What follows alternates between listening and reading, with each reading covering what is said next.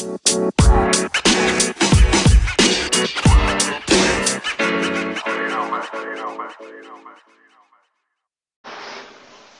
dia. Bom dia, Rafa. Tá conseguindo me ouvir bem? Tô, tô ouvindo muito bem. Vou até abaixar um pouquinho aqui, ó. Show como é que bola. você tá? Tudo bem? Tudo bem. E você, como é que estamos? Tudo bem, graças a Deus. Quanto tempo, né? Ah, é verdade, né? Mas acho que agora vai, né? Agora tá dando uma, uma... Já tem uma previsão de abertura, né? Das academias, que logo, logo uhum. a gente está de volta, né? Acho que sim. Acredito que sim. E mexer aqui sem querer em alguma coisa. Russo, queria muito te agradecer por você estar aqui contribuindo com a gente. Um cara que tem. Porra. Cada conversa contigo eu fico assim, caraca, cara, olha isso. Como é que pode saber tanto? Pô, eu que agradeço. Pode ter certeza que quem mais aprende sou eu, viu? Pode ter certeza. Toda vez que a gente fala um assunto, a gente tem que estudar mais ele, né?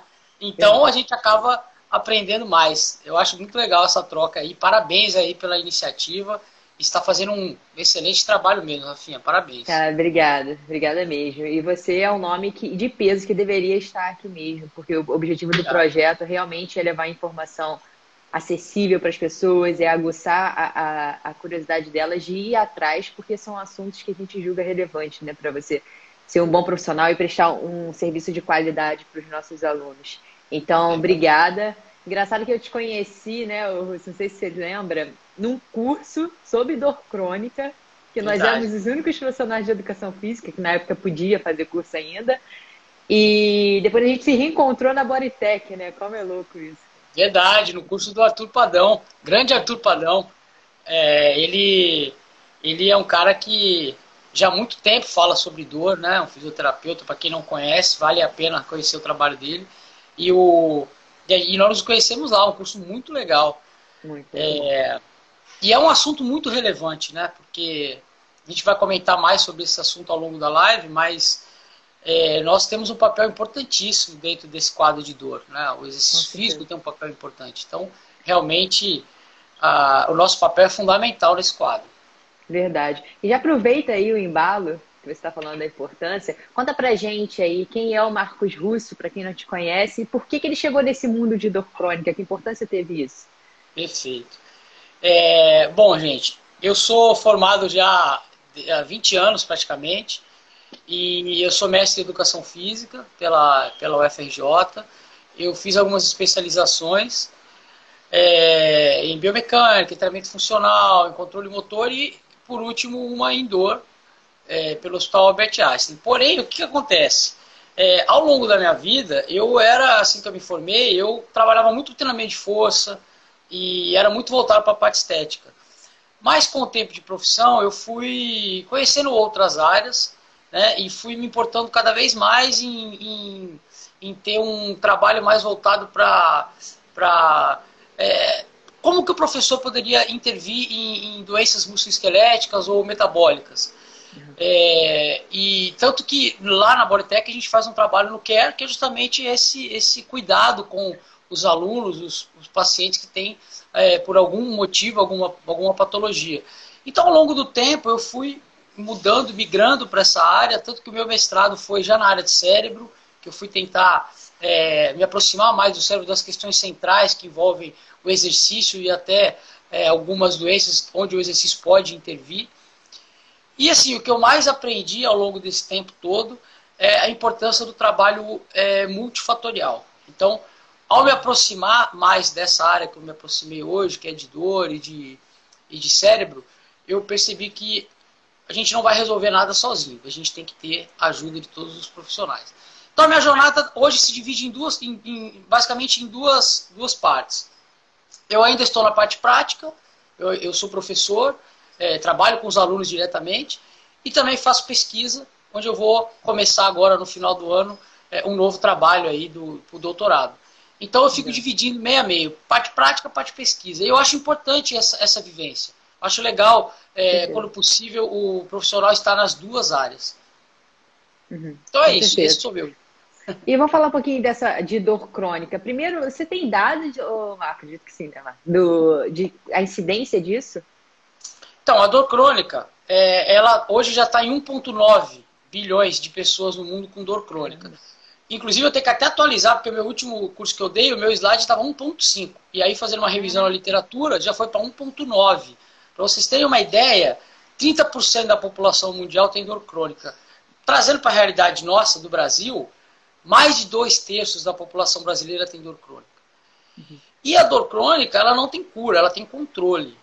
E a gente, né, e nós, professores de educação física, médicos, terapeutas, psicólogos, até nutricionistas, né, profissionais da saúde de uma forma geral, tem um papel assim fundamental no é, de, de, como lidar com a dor crônica. Então, a tendência é aumentar. No Brasil, hoje, mais de dois terços da população tem dor crônica. E, poxa, o que a gente tem de pessoas fazendo exercício físico é muito pouco. Verdade. Principalmente como prescrever para essa população. Por que, que tem uhum. tanta gente com dor crônica no mundo? Né? E, e por que, que, é tão complexo? Então, justamente por isso, a gente vai conversar o porquê que ele é complexo e como que a gente deve realmente trabalhar com esses, com esses alunos. Mas os números só crescem. Caramba, Bom, ainda mais depois ideia. dessa pandemia, né? Eu acho que vai Exa disparar. Exatamente, vai disparar. A, a segunda maior causa de afastamento do trabalho é a do lombar. Então, você vê dor crônica lombar é a segunda maior causa de afastamento. Isso cria custos enormes para as empresas, né? E, e, e, nós trabalhamos isso de forma errada. Por quê? Nós que eu digo, é a área da saúde. Porque o, o, que a gente sabe hoje é que quando você tem dor crônica lombar, a última coisa que você deve fazer é ficar em casa descansando. A gente vai falar mais sobre isso, mas de preferência não vá para casa descansar. A não ser que essa dor seja muito incapacitante, né? E, de, e, a, a um ponto absurdo. Que aí é claro que que nesse caso você não precisa, você tem que ficar em casa descansando. Mas na dor crônica, diferente da dor lombar, o que a gente tem que fazer é a pessoa se movimentar. Perfeito. Então dá um, dá um apanhado geral aí pra gente. É, o que, que é dor crônica, qual é a diferença dela por acaso por uma dor normal? E existem dores diferentes, Russo? Basicamente, nós temos aí, é, para fazer uma divisão didática, três tipos de dor.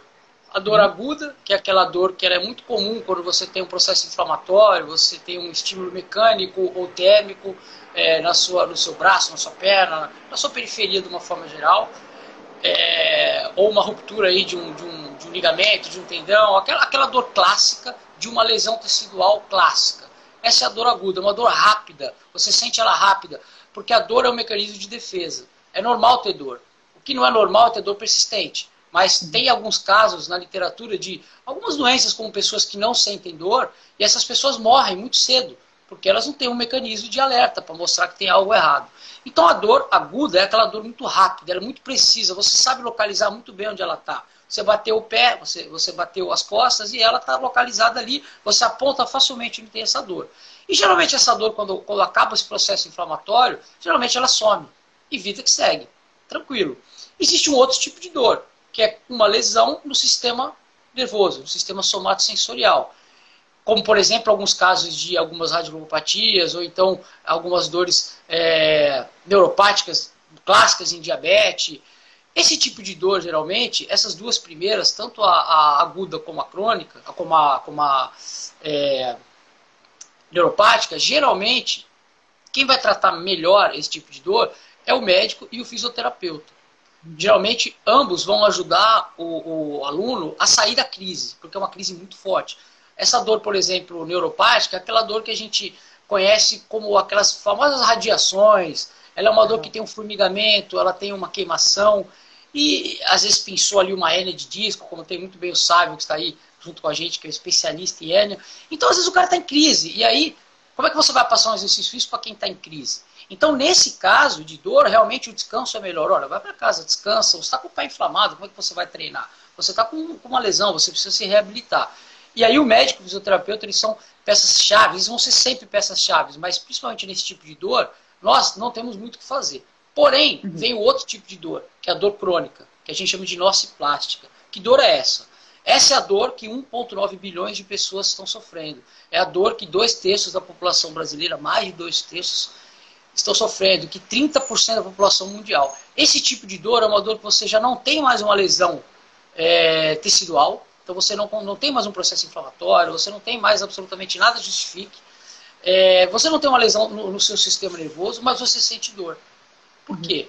Um exemplo, para vocês terem uma ideia, é a dor fantasma, que é aquela dor que você tem numa perna que você não tem mais, que foi amputada. Como é que você vai ter dor numa perna amputada? Então transfere isso, por exemplo, para lombar. Se você tem uma dor crônica lombar, você pode ter certeza que o problema não está mais na lombar. Assim como numa dor crônica é, é, fantasma, o problema já não está mais na perna, você já não tem mais perna. Então o que eu quero dizer é o seguinte, tipo, na, dor crônica, o dano tecidual já é algo que já não faz mais sentido. E, e, e, a lesão no sistema nervoso também. O que ocorre muitas vezes é que a dor pode ser mista, você tem um pouquinho de cada. Mas quando ela cronifica, a gente já não pode ficar olhando para só fator mecânico. Muito pelo contrário, a gente vai conversar sobre isso, mas quando ela cronifica, existe uma série de adaptações no, no, no corpo humano, negativas, né? E que vão realmente justificar o porquê tem essa dor. Uhum. Então, uma pessoa que tem dor crônica, é, ela deve ter uma prescrição de exercício completamente diferente de uma pessoa que tem uma dor normal, aguda, que está apenas se reabilitando, ou de uma pessoa que não tem dor nenhuma. Então a gente tem que realmente conversar sobre isso, que a faculdade, de uma forma geral, não ensina isso. Para você ter uma ideia, a gente tem alguns dados de que apenas 6,5% das universidades no, no Brasil é, tem um currículo de, de dor, um currículo é, que, que atualiza os profissionais de fisioterapia em dor. E na medicina, nos últimos anos de medicina, alguns trabalhos já mostraram que foram feitos questionários em relação à dor e o aproveitamento foi ruim. E após uma aula de neurofisiologia e de educação em dor, melhorou a nota desses médicos que estavam saindo. E na educação física, então, a gente nem tem sobre isso. Então é necessário também esse, esse, essa alteração curricular, essa atualização, para que esse número de pessoas com dor crônica diminua. Então, basicamente, três tipos de dor. E a dor uhum. crônica é onde o professor de educação física vai entrar muito. Por quê? Porque é aquela dor que o médico já te liberou, falando, cara, você não tem nada. Eu não estou vendo nenhuma, nenhum problema aí nos exames de imagem. O fisioterapeuta já te fez a reabilitação e falou, vida que segue, vamos embora, vamos, vamos treinar. E aí o professor de educação física vai estar na linha de frente. E aí a uhum. gente tem que saber como prescrever, porque é bem diferente a prescrição. Então vamos entrar a fundo agora. Um afundo meio raso, né, Ruth? Porque a fundo tem que ser anos.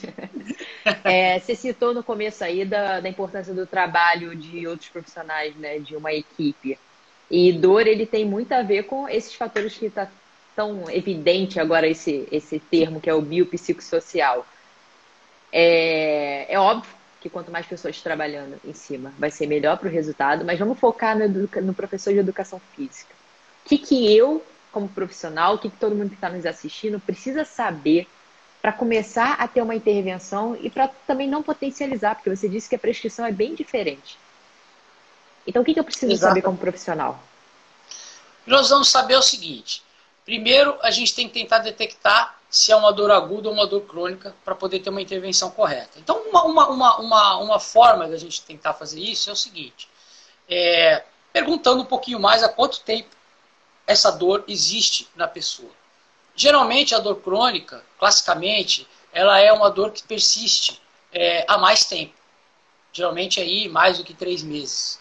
Então uhum. já, já, você já liga um sinal de alerta. É uma dor difusa. Dificilmente ela é muito bem é, é localizada. Ela é uma dor mais difusa. Às vezes ela, ah, minha dor é nas costas, mas ela é um pouquinho para cima, um pouquinho para baixo. Ela é uma dor que geralmente ela aumenta com os, fatores psicológicos estão de alguma forma aflorados. Então brigou com o namorado, brigou com a namorada, está é, tá uhum. estressado no trabalho, na quarentena, ansioso. Então são pistas que a gente pode ter de que a gente tem um, um aluno ali com dor crônica. Depois, o que, que a gente tem que ter? Essa visão multifatorial. E aí, na nossa, no nosso caso, a gente tem que entender, como a gente vai falar mais um pouquinho de fisiopatologia lá na frente, a gente tem que entender que esse aluno ele é muito mais sensível. Então, o nosso treino ele tem que ser, no início, muito mais leve. Por quê? Porque a tendência é que no dia seguinte, esse aluno sinta muita dor. E se ele sentir muita dor, porque ele é um cara mais sensível à dor, a gente vai ver isso na, na fisiopatologia. Por ele ser mais sensível à dor, um estímulo que não é tão doloroso em nós, nele vai ser maior. Então aquela dorzinha muscular pós-treino, que para muita gente já é desagradável, vai potencializar. Provavelmente vai potencializar. Isso vai fazer com que ele não volte no dia seguinte. Porque ele vai ficar com medo. Aliás, ele já chega com medo. A gente vai ver que existem diversas estruturas no cérebro que são alteradas com, com a dor e que já vai é, criar um ambiente para que isso ocorra de medo, de cinesiofobia, de medo de se movimentar. Uhum. Então a prescrição ela tem que ser é, diferenciada e principalmente nesse início ela, ela, a gente deveria muito se preocupar com o ganho de função, com tarefas. E aí é uma coisa bem legal que você trabalha, é, que é com essa questão de movimentação natural. Você e o Alan trabalham já há muito tempo com isso. É, isso é bem legal porque o sistema nervoso ele responde melhor a tarefas. E se você tem um aluno que tem medo de se movimentar, ele tem medo de fazer um agachamento. Se você colocar uma tarefa para ele onde ele vai agachar, você vai estar tá melhorando a função dele. Se ele tem medo de flexionar a coluna e você coloca uma tarefa que ele vai pegar um papel do chão, ele vai flexionar a coluna dele, ele não vai nem perceber. Por que, que isso é importante? Um exemplo: tem um, um, um trabalho que, é, com, com, pacientes com dor crônica no, no, pescoço que não conseguiam virar muito bem o pescoço. E ao darem uma tarefa para eles, eles conseguiam virar o pescoço, porque eles não focavam tanto no movimento. Então, o início desse tipo de trabalho é muito importante com esses pacientes com dor crônica, justamente porque é, é o próximo passo para você evoluir. Se você já chegar querendo dar uma, uma prescrição clássica, você não vai conseguir. Principalmente porque não tem uma diretriz. Se você pegar o treinamento de força, existe uma diretriz para treinamento de força, para um treinamento de potência. Agora, para um treinamento para pacientes com dor crônica, não existe essa diretriz ainda. Então a gente tem que ter é, é essas orientações para, partir daí, aumentar a prescrição. E tem mais um detalhe. Outra coisa que a gente deve levar em consideração, até tem um trabalho da, da Stefan, agora de 2020, no Environment Research, que mostra que o ambiente é fundamental também para as pessoas que, que, que, querem trabalhar com, com, com, clientes, com alunos com dor crônica. Por exemplo, é, ambientes onde você tem contato maior com a natureza trazem, através dos fitólitos, dos íons negativos, do ar e, do, e da luz solar, é, uma resposta mais analgésica para esses uhum. pacientes, com esses alunos com dor crônica. Então, o ambiente é importante. Nós podemos ter treinos indoor e outdoor, dentro da academia e fora. E de preferência, é, levando é, a, a, ambientes com, com, com bastante ar, com bastante árvore. E, Pé no chão. Onde... Oi? Pé no Exato. chão. Pé no chão, pô, isso é fundamental. A galera pode estar se, é, se perguntando, mas por que descalço? Porque nós temos diversos receptores sensoriais no pé que vão conversar com o cérebro. Então você vai pisar no ambiente, você vai melhorar o seu controle motor, você vai melhorar o seu equilíbrio, é, que é alterado em pacientes com dor crônica. Justamente porque esse sinal de dor, né, esse sinal, para ser mais exato, esse sinal de, de, ameaça, né, que é esse sinal nociceptivo, ele passa por regiões do tronco encefálico, por exemplo, como o cerebelo, que tem relação com, a, com, a, com, com, com o controle motor. Então você vai ter controle motor alterado, isso já justifica demais o contato do pé no chão. Então uhum. você vê que é uma série de, de preocupações que a gente tem que ter com, com os pacientes com dor crônica na prescrição e que é realmente diferente da prescrição de uma pessoa que tem uma dor aguda. Por exemplo, uma, uma pessoa que tem uma dor aguda, ela precisa de uma intervenção muito pontual. Ela precisa realmente de, uma, de um exercício específico com um determinado ângulo de um determinado músculo.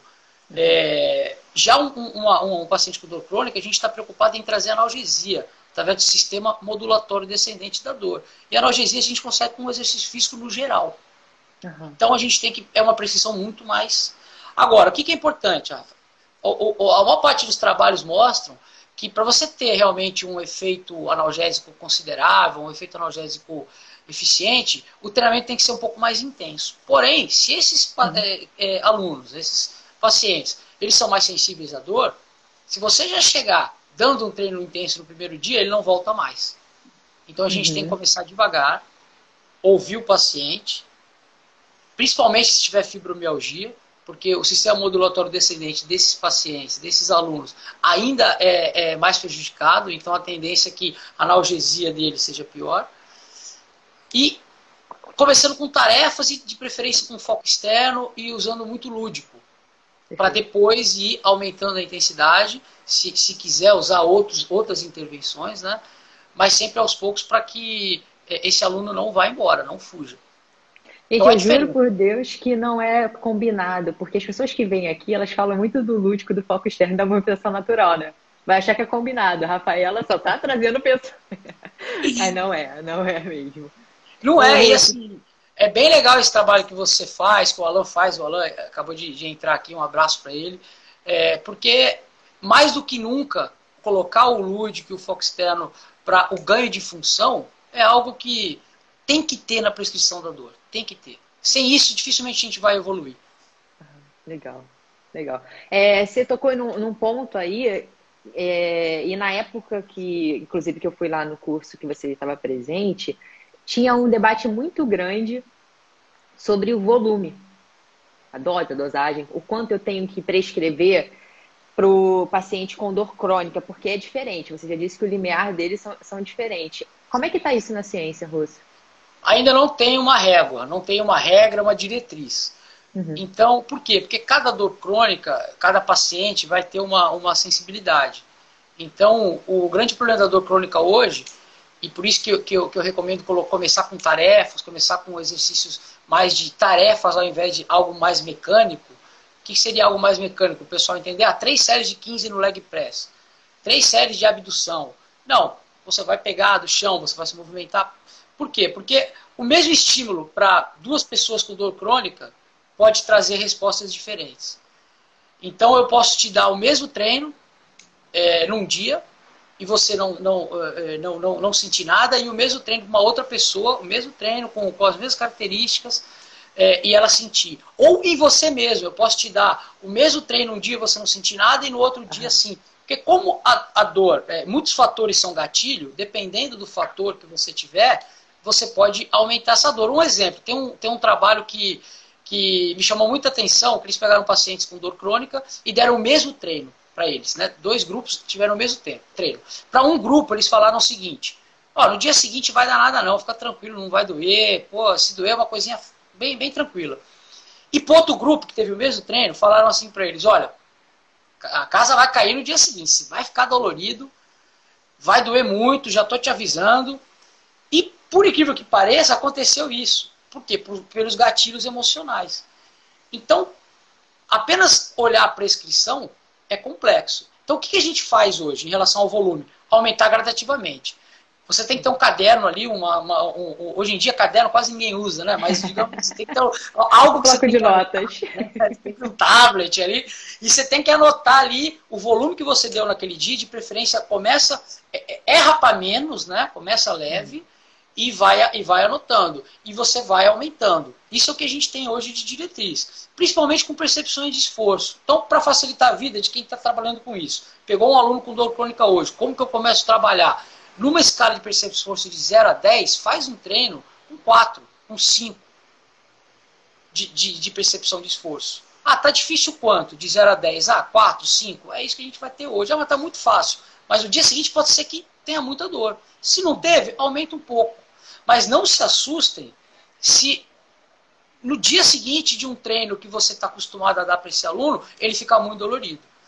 Agora, é importante a forma como você conversa com ele, porque ao explicar que essa dor é algo que vai melhorar com o tempo, igual quando você está tratando um dente inflamado no dentista, dói, mas ao saber que você está tratando algo que vai te melhorar, você já cria uma experiência positiva. Então você tem que explicar isso justamente porque a médio prazo, longo prazo, o exercício não vai mais trazer esse desconforto. Muito pelo contrário, uhum. só vai ajudar. Tanto, gente, que nesse curso que, que nós fizemos, eu e a Rafa, é, nós fizemos uma, uma, experiência, uma experiência lá de medir a sensibilidade dolorosa antes e após o exercício.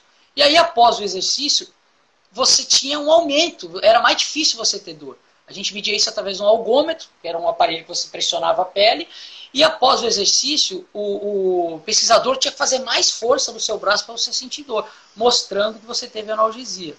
Então isso é, é muito importante, porque não tem ainda um, um, um volume e intensidade específica. A gente vai ter que variar para cada um. Uhum. Cara, essa live deveria ter três horas, que eu tenho tanta coisa para te perguntar. Vamos embora. Deixa eu fazer uma, uma pergunta antes da gente ir para fisiopatologia.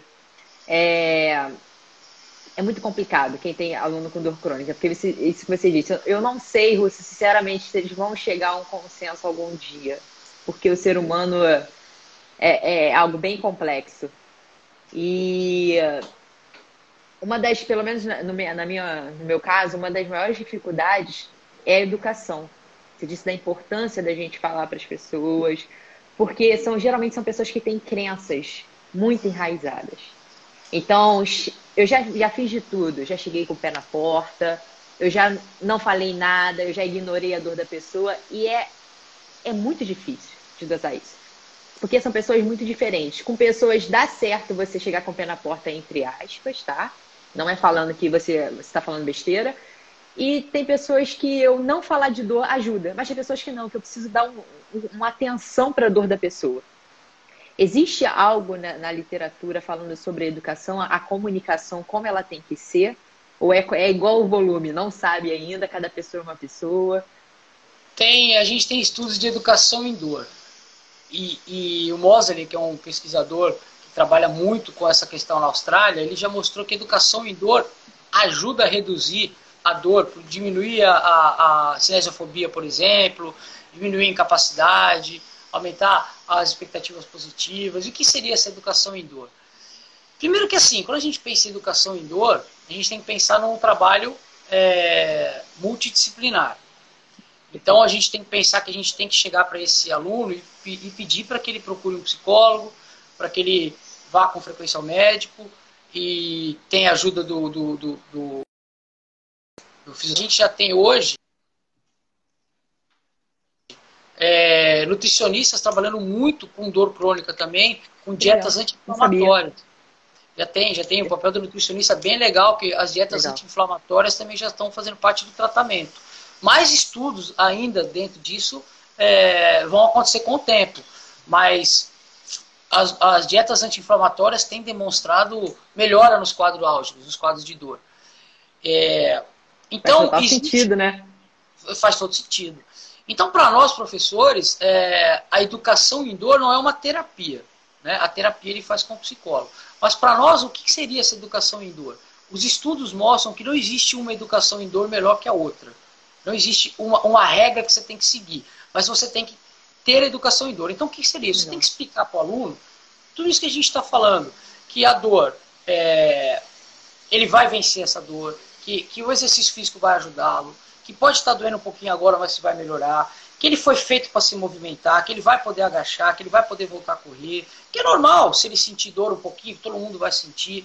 É, você tem que tentar diminuir o medo e a ansiedade dele durante o exercício, e por isso que é fundamental esses exercícios que a gente utiliza, outras estratégias, como foco externo e como lúdico, porque a gente consegue trazer o aluno justamente isso. Você imagina, ele acabou de voltar do médico, o médico falou que ele não pode agachar. Aí você vai, vai e você vai lá para ele e vai falar, não, você pode agachar sim, porque você levanta a cadeira todo dia. Quer dizer, parece que você está dando um esporro, né? dando uma bronca. Mas fácil você colocar ele para fazer uma outra tarefa, que ele vai fazer a mesma coisa que você quer, e com o tempo você mostra para ele justamente isso. Você tocou num assunto legal, por quê?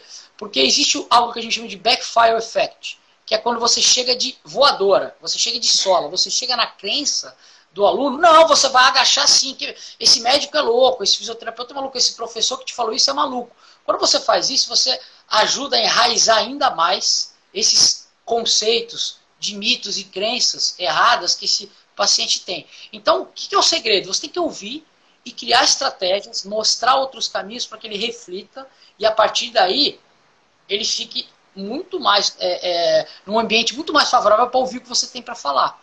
E aí você consegue então, nós, na nossa prática, o que, a gente tem que ter? Paciência, saber que cada um é cada um, é, mas de preferência começar sempre é, tentando ir quebrando as crenças devagar, entendendo porque é um paciente que tem dor realmente.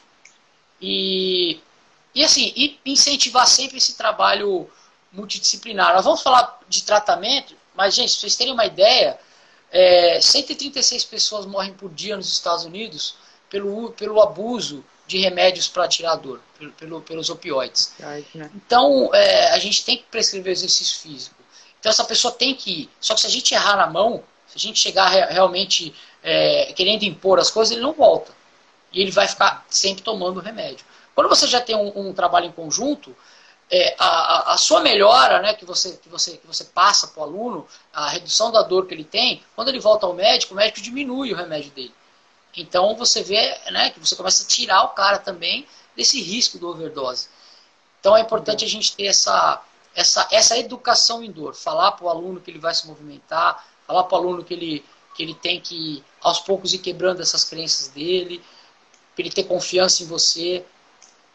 Uhum. a, gente, a gente vai falar dos efeitos placebos, né? Mas se, se o aluno não tiver uhum. confiança em você, ele vai travar. Perfeito. E aí vai piorar. Verdade. E dentro da fisiopatologia, Rússio, quais são essas principais alterações que quem tem dor crônica apresenta? Por que, que a gente tem que prescrever diferente? Primeiro, porque é, quando a gente fala de, de dor crônica, a gente fala de neuroplasticidade. E a neuroplasticidade é um termo que tem sido usado muito hoje em dia de forma errada. Ou, digamos assim, de forma precipitada. Porque a neuroplasticidade é um fenômeno que tem que ter uma mudança permanente. Em muitos estudos que a gente olha que indicou neuroplasticidade, a gente não sabe se essa mudança foi permanente. Foi uma mudança que você teve no tempo que você estudou. Só que será que se eu fizer isso daqui, daqui dois, três anos eu vou ter? Não sei. Outra coisa, muita questão da neuroplasticidade você não consegue fazer no ser humano, só pós-morte. Então você só faz em rato. Mas o que eu quero dizer é o seguinte: na dor crônica ocorrem mudanças para sempre no nosso corpo. Pelo menos até hoje, a medicina não conseguiu fazer com que isso regredisse. Então, o que nós sabemos de dor crônica hoje, eu vou falar sobre isso, que ela não tem cura. Ela tem controle. Por que, ela não tem cura? Primeiro, dentro da fisiopatologia, o que, que ocorre? Ocorre alterações nos, no, no, cor, no, corpo, no, na árvore dendrítica, por exemplo. Então você tem os, os, axônios, eles passam a ter um aumento no número de espículas dendríticas. Então, por exemplo, para quem não, não sabe o que eu estou falando, imagina um, um axônio né, aquele, aquele, aquele neurônio que tem aquelas, aquelas terminações, que são, ele tem uma ou duas terminações, passa a ter três, quatro, cinco. Ou seja, ele vai captar muito mais do ambiente os, os, os estímulos. Porque é, nós temos nossos receptores, que são terminações nervosas livres, que captam estímulos mecânicos, térmicos ou químicos vindo da periferia e levam para o cérebro, para a medula e para o cérebro, para que o cérebro entenda, tenha percepção se aquilo é perigoso ou não. E uma das formas dele trazer essa percepção é através da dor. Ah, é perigoso, vai doer. Não é perigoso, não dói. Mas resumindo, seria isso. Uhum. Então, é, essas alterações ocorrem ali no, no, nos neurônios, e não só ali neles, mas também nos receptores que vão receber esses estímulos aumenta o número de receptores que vão receber, por exemplo, o glutamato, que é um dos principais estimuladores do sistema nervoso. Isso não volta mais atrás, então o cara fica mais sensível. E uma vez que ele fica mais sensível, esse sinal vai começar a subir, porque o ponto final dessa estação é o cérebro, as partes mais altas. Até ele chegar lá em cima, ele vai modificando o seu sono, porque ele passa pelas áreas de sono, por exemplo, a formação reticular, ele passa pelo cerebelo, então ele vai mudar o seu controle motor. Ele passa pelo bulbo e altera a sua, a sua respiração, seu padrão respiratório. Ele altera a sua fome. Ele, ele altera o seu medo, porque ele passa por regiões do cérebro como a ínsula, e por isso você tem cinesiofobia. Ou pelo uhum. menos isso ajuda a aumentar a sua cinesiofobia. E ele começa a diminuir a massa cinzenta do cérebro.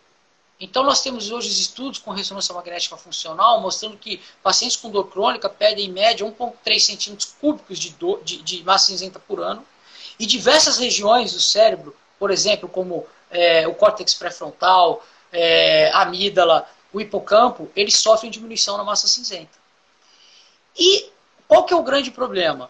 O problema é que é, isso se torna um ciclo. Porque quanto menos massa cinzenta, os artigos mostram que mais dor.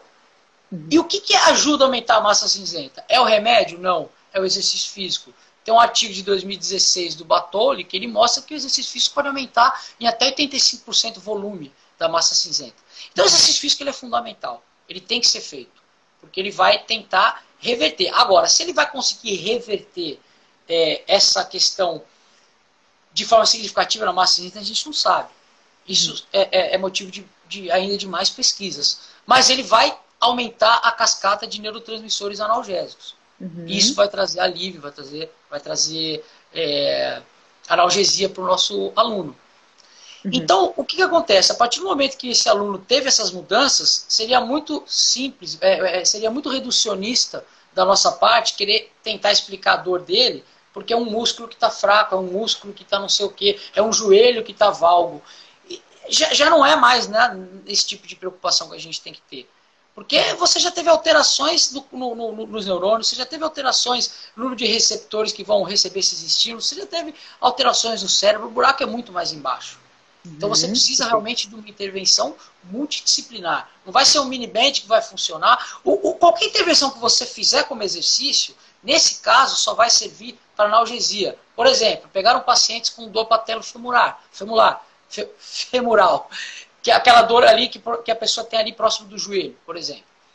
Só que eles fizeram três grupos. Um fez exercícios voltados para o joelho, porque acreditava-se que o problema estava lá, naquela região. Uhum. Outro grupo falou: não, não, não, o seu joelho dói porque o seu glúteo é fraco. Algo que a gente ouve todo dia. Aí foram lá e fizeram só para o glúteo. Não, é o glúteo. E o outro grupo falou: quer saber? Vamos fazer exercício qualquer um. Os três tiveram melhora. Porque nesse caso, que não é um problema específico do joelho, e sim um problema crônico, o que a gente quer é analgesia. E qualquer exercício vai trazer analgesia. Então a gente então. tem que trazer analgesia para esse cliente. Diferentemente se fosse uma dor é, voltada a uma lesão que você teve especificamente no joelho ou especificamente no glúteo, e aí você tem que ter uma intervenção específica ali. Essa é aquela uhum. dor que a gente está falando de mais aguda. Então Ô, são prescrições diferentes. Ah, entendi. Desculpa, eu te cortei. Nada, é, nada. E com relação a essas alterações, é, a pessoa para ter uma dor crônica, ela passou pela fase da aguda, certo? E aí gera uma série de alterações que você está falando da fisiopatologia. É, algo mais pode potencializar isso? Por exemplo, você falou de nocebo e de placebo. A minha comunicação quanto a ele, se eu falar para ele, por, por exemplo, é, fulano, senta direito, porque a sua postura pode ser ruim para você, pode te causar dor. Isso tem alteração também? Tem, tem. Tem, tem trabalhos publicados mostrando, inclusive, as palavras, o peso das palavras como gatilho na dor. Então, é, dependendo de como você conversa com o seu aluno, você pode criar essas expectativas de placebo e nocebo. O que, que seria isso? O efeito placebo é aquele efeito, por exemplo, que é, você, você usa uma intervenção que ela não tem é, eficiência comprovada, mas a crença da pessoa que está recebendo essa intervenção é tão grande que isso vai funcionar que ela melhora. Então, por exemplo, eu vou te dar uma pomada que eu vou falar que é analgésica, para você passar no seu braço e eu vou garantir para você que é a pomada mais cara do mercado e que ela vai melhorar a sua dor. E quando você passar, você vai ter é, essa sensação de diminuição de dor, justamente porque esses efeitos psicológicos, que também são gatilho, lembrando que a dor não é psicológica, mas o psicológico uhum. é um gatilho. Ele vai, ele vai ajudar a você criar expectativas negativas e melhorar a sua analgesia. Mas o contrário existe também que é se eu te dar a mesma pomada, por exemplo, e falar que vai te piorar. E aí você pode ter uma expectativa negativa. Isso já foi comprovado com artigos científicos diversos, mostrando que ao mostrar, por exemplo, para pacientes uma coluna, coluna deles, esses pacientes não tinham dor na coluna, e mostraram uma coluna para eles, que era a coluna deles, com vários processos degenerativos, que é algo normal ao longo do, da vida, uhum. eles eram assintomáticos ao olharem a coluna, eles se assustaram e começaram a ter dor, começaram a parar de se movimentar. Uhum. Por outro lado, já aconteceu o, o diferente, de você é, criar uma expectativa positiva, como o placebo, e a pessoa melhorar. Então, se você alimenta crenças erradas, como, olha, é, você não, não vai poder mais agachar nunca mais, porque você vai sentir dor no joelho. Ou você não vai poder mais jogar bola, porque ah, se você jogar bola, olha, esquece. Você não vai poder mais correr. Você vai criar uma expectativa negativa, e isso, sem dúvida nenhuma, vai potencializar a dor. Então, uhum. a gente não deve tratar dessa forma. A gente tem que ter, é, dentro do, do, do, possível, palavras que não nocebem o nosso aluno. Palavras uhum. de incentivo, palavras de, de, de, Por exemplo, você não vai pegar uma coluna, um exemplo prático, tá? E vai olhar uma hernia de disco e falar, Jesus, nossa senhora, o negócio está feio. Quer dizer, isso já é um nocebo total. Você vai olhar e falar, não, ó, esse é um processo degenerativo que acontece com a idade, cara, é, muita gente tem, tem alunos que tem também, hoje eles fazem exercício e vão embora. Porque é bem comum, principalmente em homens e mulheres, principalmente nas mulheres, a dor ela é processada é, em regiões que aumentam a catastrofização. Ah, eu não vou conseguir, isso vai doer, eu não vou conseguir. Isso ocorre em homens e mulheres mas tem estudos já mostrando que, de uma forma geral, o homem vai responder mais com medo do movimento e a mulher uhum. com mais catastrofização. Então, se você uhum. já chegar aumentando isso, é, pô, olha, essa coluna aqui já era, pô, nasce de novo. Quer dizer, falar uma coisa dessa, né, você está ajudando a enterrar né, as expectativas. Então você tem que ter esse, é, essa, essa, esse discernimento, esse cuidado. Porque uhum. a partir disso você já trava. E se você já criar expectativa negativa, você trava o movimento. Ao travar uhum. o movimento, você aumenta a rigidez na área. Ao aumentar a rigidez na área, você cria um ambiente com aumento do, do, do disparo nociceptivo na região, mostrando um alerta. E vai contribuir para a dor. Então a gente uhum. tem que ter muito cuidado com a forma como a gente fala. Por isso, Rafinha, eu volto a falar que o uso do foco externo e das tarefas lúdicas, nesse momento, é fundamental.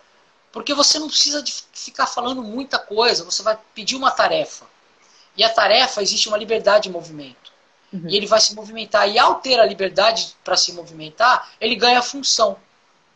Ele uhum. volta a fazer coisas que ele não fazia. E ao voltar a ter função, ele volta a trabalhar músculos que não estavam sendo trabalhados, estavam fracos. Isso vai possibilitar que ele vá retomando aos poucos a vida dele normal e fazer os exercícios. Uhum. Então é, é, muito importante isso daí. Isso faz parte também dessa educação em dor. A gente tem que ter esse cuidado. Legal. Para quem está chegando a, agora aí, Ruth, você já falou bastante de como prescrever, né? E eu queria te fazer duas perguntas. Quais são esses aspectos primordiais, né, para a gente prescrever para alguém que tem dor? Resumida, de tudo aí que você já falou. E existe algum exercício melhor do que o outro? Tá. É, quando os estudos. Então vamos começar a primeira pergunta. Então o que, que a gente tem que ter? Né? A gente tem que ter é, para prescrição hoje. Peguei um paciente com dor crônica. Como que eu uhum. começo? Então, uma avaliação de função. Funcionalidade. Pergunta coisas para eles do dia a dia. Né? é, como é que você consegue, você consegue agachar, você consegue, o, o que, que você não consegue fazer, né? É, e você vai perceber às vezes medo dele. Então você vai ver que a incapacidade geralmente é por medo. Ah, eu, eu não pego, eu não amarro tênis porque vai doer as minhas costas e tal. Então você já tem que começar a ver a função. A partir do momento que você vê a função, é, você tem que criar uma estratégia de treino, onde esse treino, no início, vai ser bem leve. Um exemplo, o que seria bem leve, gente? Seria bem leve naquela escala de 0 a 10 de percepção de esforço. Você vai trabalhar entre o 4 e o 5 nas primeiras semanas, no primeiro mês.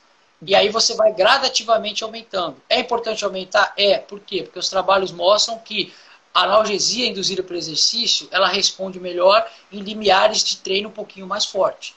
Só que como essas pessoas, como nós vimos lá atrás, elas são mais sensíveis à dor, se você já começar com treinos mais fortes, ela vai ficar muito dolorida. Ao ficar muito dolorida, ela vai ter medo e ela não volta mais. Você nunca mais vai ver essa pessoa. Então, começar com treinos mais leves, com percepções de 4, 5, durante pelo menos as primeiras semanas, até evoluir.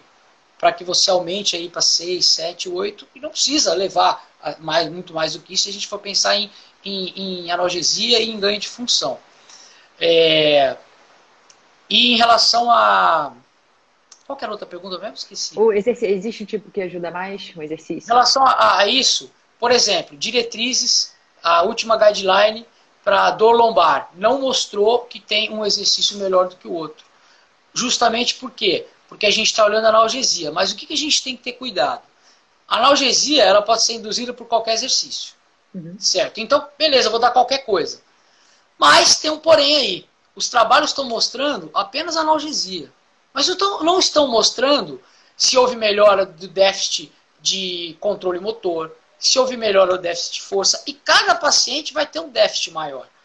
Então a minha sugestão é que não olhe só a analgesia, olhe também outros fatores além da analgesia. Houve nesse paciente, por exemplo, nesse aluno, uma perda muito grande do sistema cardiorrespiratório. Então, para ele, eu vou pensar no exercício que, ao mesmo tempo que traga analgesia, trabalhe essa questão cardiorrespiratória. Para o meu outro, houve uma perda muito grande do equilíbrio, mas a parte cardiorrespiratória não. Então eu vou dar preferência por exercícios que também trabalham essa questão do controle motor. Então, é, o, com o avanço dos estudos, logo, logo nós vamos ter algo que vai pontuar isso. Então, isso é uma falha dos estudos, que eles mostram que qualquer coisa serve, basta analgesia.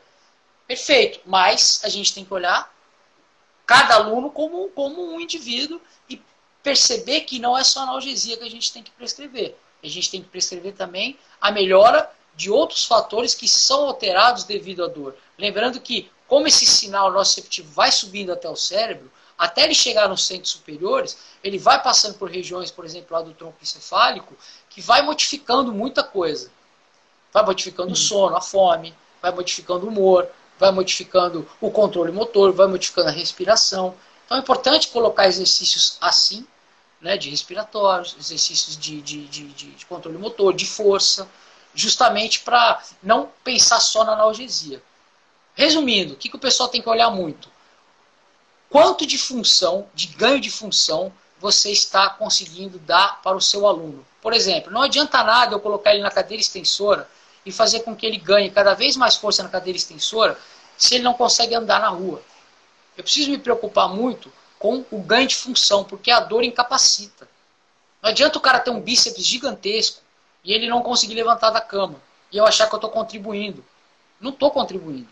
Eu vou contribuir se o bíceps ele ficar gigantesco e ele conseguir fazer as coisas que ele quer. Aí eu estou contribuindo. Se ele quiser ficar com o bíceps gigantesco. Agora, eu não estou contribuindo em dar apenas um músculo para ele e não função. Então a gente tem que pensar muito em função. Está conseguindo? Melhor, melhorou a forma como você se veste? Você não conseguia colocar uma, uma, uma roupa? Está melhorando a forma como você levanta da cadeira? Você não conseguia brincar com seu filho, você está conseguindo. Você não conseguia pegar onda, você está conseguindo. Você não conseguia é, jogar bola, você está conseguindo. Então a gente tem que se preocupar muito com função. A partir daí, a gente começa a evoluir. Nós temos umas perguntas aqui, mas antes eu queria falar uh, sobre tratamentos. Qual é a certo. melhor intervenção? Tratamento, vamos lá. Então, quem, quem, for curioso, por exemplo, coloca aí crise dos opioides. Vai encontrar que a gente está tendo uma crise com, o, o, com os remédios para tratamento de dor crônica. Então, 136 americanos morrem por dia devido ao uso de opioides. Então, nós, nós, nós não somos médicos, nós não podemos chegar para os alunos e falar assim: opa, opa, opa, vamos parar de tomar remédio. Seria, seria é, uma responsabilidade enorme. Quem faz isso é o médico. Porém, o exercício físico vai levar a um quadro de analgesia e, muito provável, o médico vai diminuir o remédio. Então, isso é excelente. Então, o tratamento de primeira linha não é o remédio, porque o remédio vai criar dependência. A dependência pode levar a overdose. Outra coisa, nós temos um, um sistema é, endógeno do nosso corpo mesmo de analgesia, que ele é liberado pelo exercício. O uso do remédio começa a diminuir a eficácia desse sistema que geralmente já é mais falho em pacientes com dor crônica. Ou seja, então o remédio a longo prazo, a curto prazo ele te tira da incapacidade da dor e você vai ficar tomando ele, ele, ele, ele. Além da overdose, você ainda tem a diminuição da eficiência desse seu sistema protetivo, modulatório descendente de dor. Você começa a perder, você começa a diminuir, até a chegar a alguns pontos, de alguns pesquisadores já falarem, que você pode exterminar. Não sei se vai chegar a esse ponto, isso é uma, isso é uma questão muito discutida, mas é comum alguns pesquisadores falar isso. Então, se não é o remédio a primeira linha, e o remédio deve ser algo que deve ser reduzido aos poucos, hoje o que a gente tem de primeira linha, dentro da intervenção multidisciplinar, é o exercício físico. Porque o exercício físico ele vai te ajudar a ter analgesia, vai ajudar a você diminuir a sua incapacidade, aumentar a massa cinzenta, que é algo que diminui 1,3 centímetros cúbicos é perdido por ano em pacientes com dor crônica, ajuda a aumentar a massa cinzenta. Então, o exercício físico. O que nós temos de perspectivas futuras? Existe hoje, por exemplo, estimulação magnética transcraniana. No, no laboratório onde eu, onde eu pesquiso, que é de lá da UFRJ de mapeamento cerebral e integração sensório-motora, nós temos um aparelho lá, que é o TMS. Então o TMS é algo caríssimo e que não é muito complicado você ter o TMS para você atender as pessoas. Não é todo mundo que pode usar. Nós, professores de educação física, não, não podemos comprar um TMS e sair usando para os outros. Mas o que, que é isso? São correntes elétricas que você estimula regiões do cérebro para tentar, como por exemplo o córtex motor ou o córtex frontal dorso lateral. Tem estudos que mostram que, que, que tem resultado, em alguns casos, outros não, mas de uma forma geral, é uma estimulação magnética para você aumentar a analgesia. Mas não sabe se isso aumenta a massa cinzenta. O exercício aumenta. Isso não vai te ganhar função. Você vai estar sentado, vai melhorar sua dor, só que você vai ter dificuldade de andar depois. Então, o exercício físico ainda é a primeira linha. Outra uhum. questão, que o pessoal da Alemanha e da USP estão estudando muito, é a questão da epigenética. Então, lá na frente, o que está sendo olhado muito pela medicina é tentar intervenções epigenéticas. Então, é no envolvimento, envolvimento do DNA. Perceberam já que aquele DNA, que é todo, que é todo em forma de espiral, existem intervenções ali que afrouxam isso e já mostraram melhora na redução da dor. Mas como é que eu vou fazer isso? Né? É, é complicado, então isso não se sabe. Ainda é uma, é, uma, é uma perspectiva futura. Então é o exercício físico, o trabalho multidisciplinar, mas principalmente o exercício físico. O exercício físico é a linha de frente e está na nossa mão, né? Está na nossa mão. A gente tem que ter, tem que ter muito cuidado e critério para para ajudar. Como foi falado aqui, eu não estou conseguindo ver todas as perguntas, mas eu já, eu, apareceu uma para mim aqui, que é difícil a gente passar essa orientação realmente para os alunos. É difícil. Uhum. Mas é o que a gente tem que fazer. Além da gente passar isso, é importantíssimo, gente, o seguinte: é, que você tenha uma equipe que fale a mesma língua. Não adianta você defender uma coisa e o médico da sua equipe defender outra. Não. Então é importante que você procure profissionais que trabalham com dor porque esses profissionais vão estar alinhados.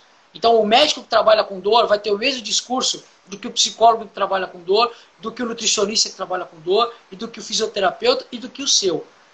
Aí não vai ter conflito de informação.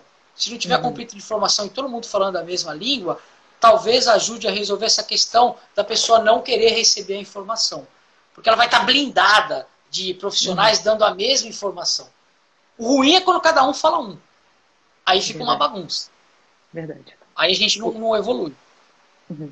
Com certeza. Contribuição aqui do Fábio Cauê, falando que o próprio exercício físico é uma intervenção epigenética. Pô, Cauê é o nosso mestre aí, né? O nosso doutor, pós-doc aí, um cara que ajuda muito a gente aí.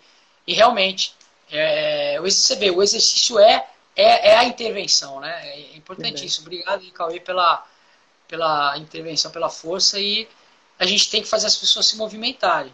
Dois, mais de dois terços da população sofre de dor crônica. Mais de dois terços da população precisa, precisa está precisando da nossa ajuda. 1,9 bilhões de pessoas, 30% da população mundial.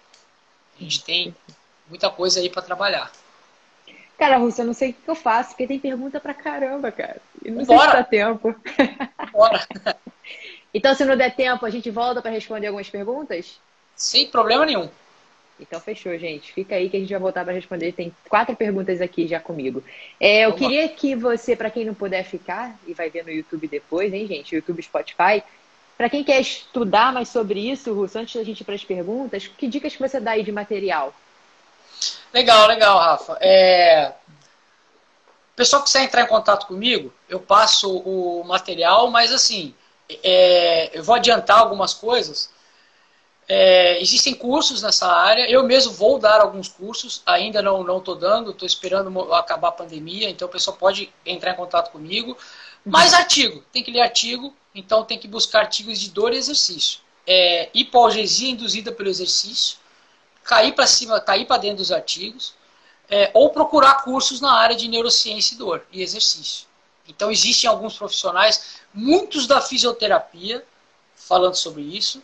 E a minha, a minha abordagem, o curso que eu estou montando, é mais para o professor de educação física, porque é mais voltado para a prescrição do exercício.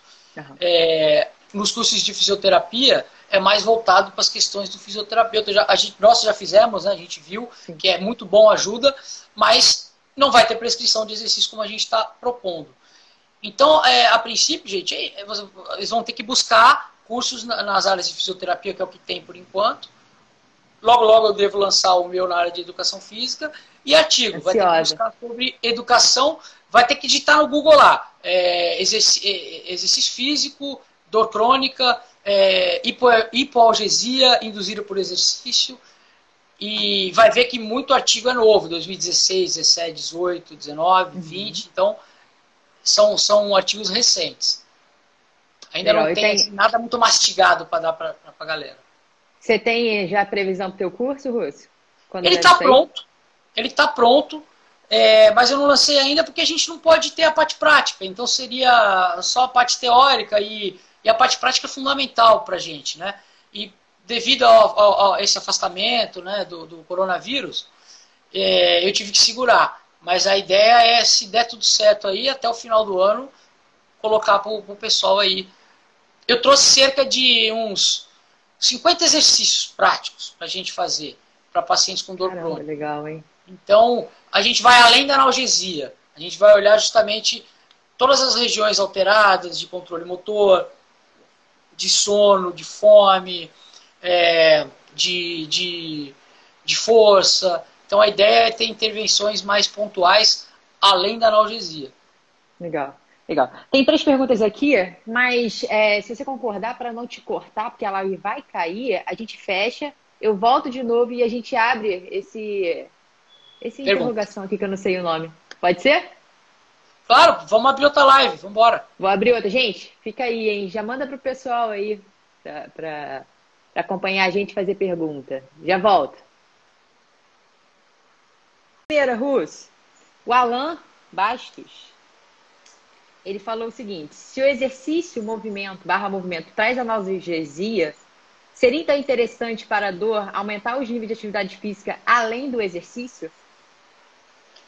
Fala, Alain. Obrigado aí pela presença. A gente estava falando de você um pouquinho mais cedo, do, do trabalho que você e a Rafinha faz com movimentação natural, com foco externo lúdico, que é importantíssimo para para as pessoas terem né, é, continuidade no exercício. O que a gente sabe de dor é o seguinte: nós precisamos realmente de analgesia. Só que esses pacientes com dor crônica, eles são pacientes mais sensíveis. Então, o excesso, eu sei que não foi essa pergunta, mas é só para só poder contextualizar. O excesso de estímulos pode acabar trazendo sensação dolorosa, porque elas são pessoas mais sensíveis. Porém, é importantíssima essa questão que o Alan falou, por quê? Porque nós sabemos que o, o exercício físico, o aumento da atividade física vai trazer analgesia. Então, a médio prazo é fundamental. No início, a gente tem que ter mais cuidado, porque a gente está preocupado em conseguir é, com que esse, esse aluno tenha é, continuidade, uhum. para que ele tenha uma, uma, uma, uma, que ele consiga aderir ao exercício físico. Então, no começo, algo mais pesado, que seria algo mais pesado? Percepção lá, por exemplo, na subjetivo de esforço, 7, 8, iria trazer um desconforto muito grande. Esse uhum. desconforto uhum. muito grande não iria dar continuidade. Porém, a partir do momento que ele passa pelas primeiras semanas, tem trabalhos mostrando que é, houve uma redução muito grande na, na, na, na, na dor e incapacidade nas primeiras oito semanas, de, com um trabalho leve. Um trabalho bem leve. É, um, um, um, trabalho que eles fizeram uma série de, de, de, de 10 a 15 repetições com, com, dois, com cinco exercícios básicos, né? É, agachamento com elástico, deadlift com elástico, uma abdução com elástico, uma pranchinha. Então, passadas essas oito semanas, é, que é o que, que, esse trabalho mostrou, eu acredito que dá para a gente começar a aumentar realmente. Uhum. E, e, nessa, e bem especificamente nessa questão, é, começar sim a aumentar o exercício e as atividades pedir para que as pessoas façam realmente mais atividade física, uhum. porque nós sabemos que quanto mais treinado você for, é, mais resistente à dor você fica. Nesse curso que nós fizemos, que eu e a Rafa fizemos, é, era bem comum as pessoas que não tinham dor, mas que tinham exercício, ter uma tolerância maior a estímulos dolorosos. Então, aumentar o nível de atividade física e de exercício físico e de atividade física para esses pacientes provavelmente vai trazer esse, esse, esse mesmo resultado.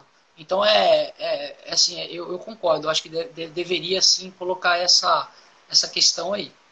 Fora o ganho de função, né, Rússio? Porque você está estimulando o tempo inteiro a pessoa Exatamente. a se movimentar. Então, ela Exatamente. tem uma necessidade maior do que se ela ficar parada, sentada, evitando o movimento. E isso, você e o Alan, o Alan principalmente quando fala de sedentarismo, toca muito nessa tecla de assim, o que, que adianta você fazer uma hora por dia e ficar as outras horas todas é, com sedentarismo, né? comendo é, na frente da televisão. Então, será que só aquela uma hora por dia é suficiente? Nós precisamos, além daquela uma hora por dia, continuar se exercitando. Não é simplesmente ir para academia, ah, tá pago, uma horinha, e agora eu vou ficar lá na, na, na frente da televisão as outras 20 e tantas horas do dia. Então é fundamental a gente estimular.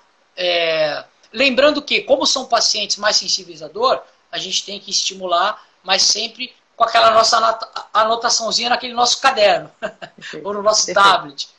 É, avaliando, né? Pô, você foi andar com o cachorro, né? Pô, que legal, né? E aí, ficou com dor? Piorou, melhorou? Gente, eu, eu tenho alunos com dor crônica que fazem agachamento com 50 quilos cada lado. Alunos com hernia de disco fazem. Então, tudo é uma questão de progressão. A gente ir realmente progredindo e incentivando atividade física. Para tudo. Sábio estava aqui semana passada e falou a mesma coisa para hernia de disco. Então, a progressão é fundamental, né? Acho que acredito Exato. que para todas as, as áreas.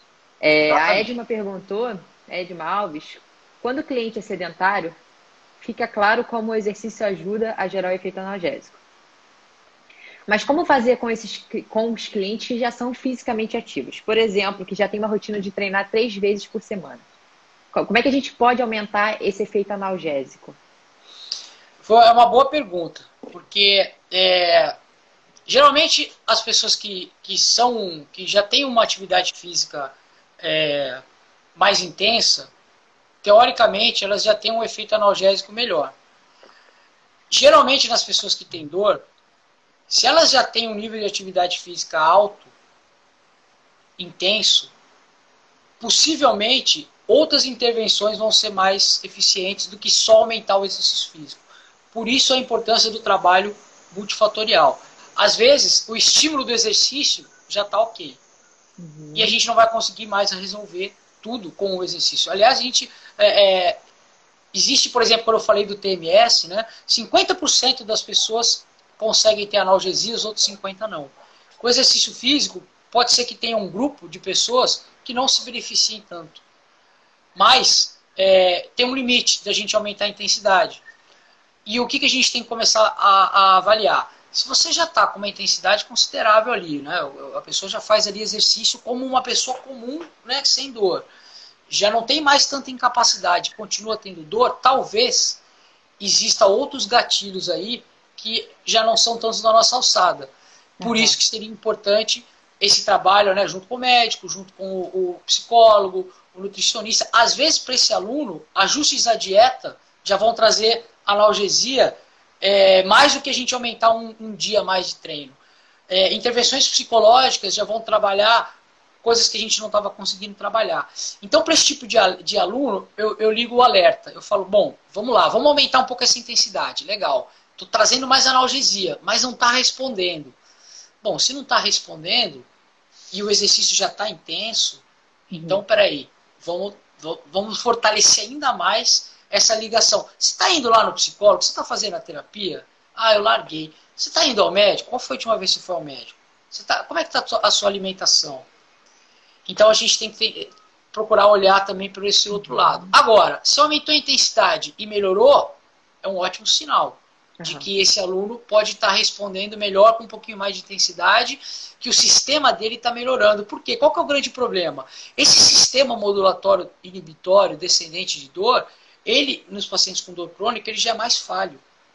Então, nem sempre a gente vai conseguir ter a mesma analgesia que a gente tem com uma pessoa que não tem problema crônico. E se ele é mais falho, muitas vezes aumentar a intensidade pode levar ao aumento é, para algumas pessoas, né, para alguns pacientes desses, alguns alunos desses, da, do desconforto, já que a gente viu que teve alterações nas estruturas dendríticas, que ele é mais sensível à dor, ele é mais sensível aos estímulos né, mecânicos. Então, é, não teria uma receita de bolo. Mas eu, eu faria como? Tentaria aumentar a dose e iria observar. Não está melhorando? Então, talvez esse aluno não responda tão bem quanto outros respondem ao exercício e que nem sempre o aumento da dose vai trazer aumento da analgesia. Não existe essa linearidade. De uma forma geral, o aumento da intensidade traz mais analgesia. Mas assim como no TMS, 50% responde, 50% não, não é para todo mundo que o exercício vai trazer tanta analgesia assim. Vai melhorar. Se não trouxer tanta analgesia, vai trazer função. E o que a gente conversa hoje é o seguinte: se eu não estou conseguindo tirar tanto a sua dor, eu tenho que fazer você, eu tenho que tentar trazer com que você um ambiente com que você melhore a sua função mesmo com dor. Autonomia, né? Exatamente. Então, pelo menos você vai conseguir fazer as coisas. A dor estava te incapacitando. Agora ela não está mais te incapacitando. Perfeito. É, eu, eu, eu, trabalharia de, dessa forma. Perfeito. Samuel Saraiva ele perguntou: quando é ideal sugerir um exame de imagem? Tem que fazer e mudar a comunicação ou diminuir a frequência desse tipo de exame? Ah, ótima pergunta. Tem um trabalho falando sobre isso, que ele, ele, ele, o título do trabalho é Trate o seu paciente, não trate a sua imagem. A imagem, né?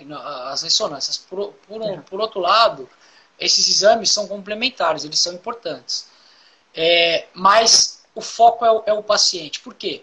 Existem diversos exames de imagem com pacientes assintomáticos. Diversos. Então, existe muita gente, existe muita gente com processos degenerativos da idade, nos tendões, nos ligamentos, na, na, nas articulações, é, com hernia de disco, e que não tem nenhum problema.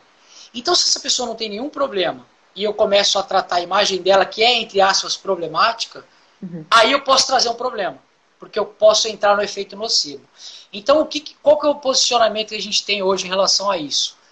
Observa o aluno, observa a imagem, e a imagem é secundária, e não mais primária. Opa, você tem hernia de disco, eu não sabia, então vamos parar de agachar. Aí eu estou tratando a imagem. Você tem hernia de disco, não dói. Vamos continuar a agachar, mas pode ser que tenha momentos que você tenha crise. Uhum. Ah, você tem um, um desgaste aqui articular. Ah, então a partir de agora você não vai correr mais. Não. Você vai continuar correndo e vamos fortalecer. Vamos continuar uhum. fazendo nosso exercício. A partir do momento que você começa a ter muita incapacidade e dor, aí eu aumentaria a minha preocupação em relação à imagem. Mas eu uhum. nunca é, incapacitaria alguém pelo exame de imagem. Geralmente, quando o exame de imagem é, é muito forte e incapacitante, geralmente esse cara não está nem na academia. Geralmente ele ainda está nas fases iniciais lá com o médico físico. Então, olhe a imagem, mas trate o paciente, não trate a imagem. Não incapacite alguém pela imagem. Perfeito. Perfeito. Tem uma outra pergunta aqui que eu vou colocar na tela, Rose. E a gente lê junto. Uh, na sua visão, o uso da termografia de aplicativos seria uma estratégia interessante para o dia a dia? Fala, Marquinho, grande Marquinho. Marquinho é. Deixa eu terminar aqui, porque desculpa uhum. te, te cortar, porque ele tem um limite. Uh, seria interessante para o dia a dia, pois para controlar, para controle de carga, é, não fala tudo. Mas ele coloca aí. Maquinho, um grande amigo nosso, é mestre lá, da, da lá do, do, nosso laboratório também. Legal. É, da neurociência. e assim, a gente conversou algumas vezes em relação à termografia. E eu acho bem legal, e ele já tinha me dado essa dica da termografia. Uma semana depois, ele falou uma semana antes, ele já, ele já tinha se ligado. Uma semana depois, eu tive uma aula lá no Einstein sobre termografia. Aí eu falei, porra, Marquinhos, você é o cara, você já conseguiu, né? Você tá com uma bola de cristal aí, meu irmão. Você já Chegou sabia, preparado. É. E realmente, a termografia é bem legal. A termografia, ela mostra, inclusive, diferença na dor crônica para dor aguda, na coloração. É bem interessante. Então, a termografia, ela serve. Ela serve como um, um, um parâmetro é, complementar para a gente utilizar e que, bem trabalhado, pode ajudar muito na questão da dor crônica. Na nossa mão, a gente não sabe ler exame de termografia. Né? A gente não tem isso na faculdade, a gente não tem isso nos cursos. Mas eu acho que é, vale a pena a gente ler um pouquinho mais sobre isso, porque os médicos já estão usando muito termografia, o esporte de alto nível está usando muito termografia, e para quem quiser trabalhar com esporte de alto nível, vai, vai ter uma hora que vai bater de frente com a termografia. E sabendo utilizar a termografia, é, assim, é bem legal para trabalhar em conjunto com pacientes com dor. Inclusive tem, é, tem que saber muito bem usar a termografia e a termografia, porque o próprio calor do corpo, dependendo de como é, vai mostrar regiões ali alteradas e que não tem relação com dor. Simplesmente são uhum. regiões, como por exemplo pescoço, algumas áreas ali que vão aparecer de uma maneira diferente na termografia. Uhum e, e, o horário que você faz, né? Se você comeu alguma coisa. Então, assim, tem algumas coisas ali em relação à termografia que tem que ser bem, bem é, pontuada.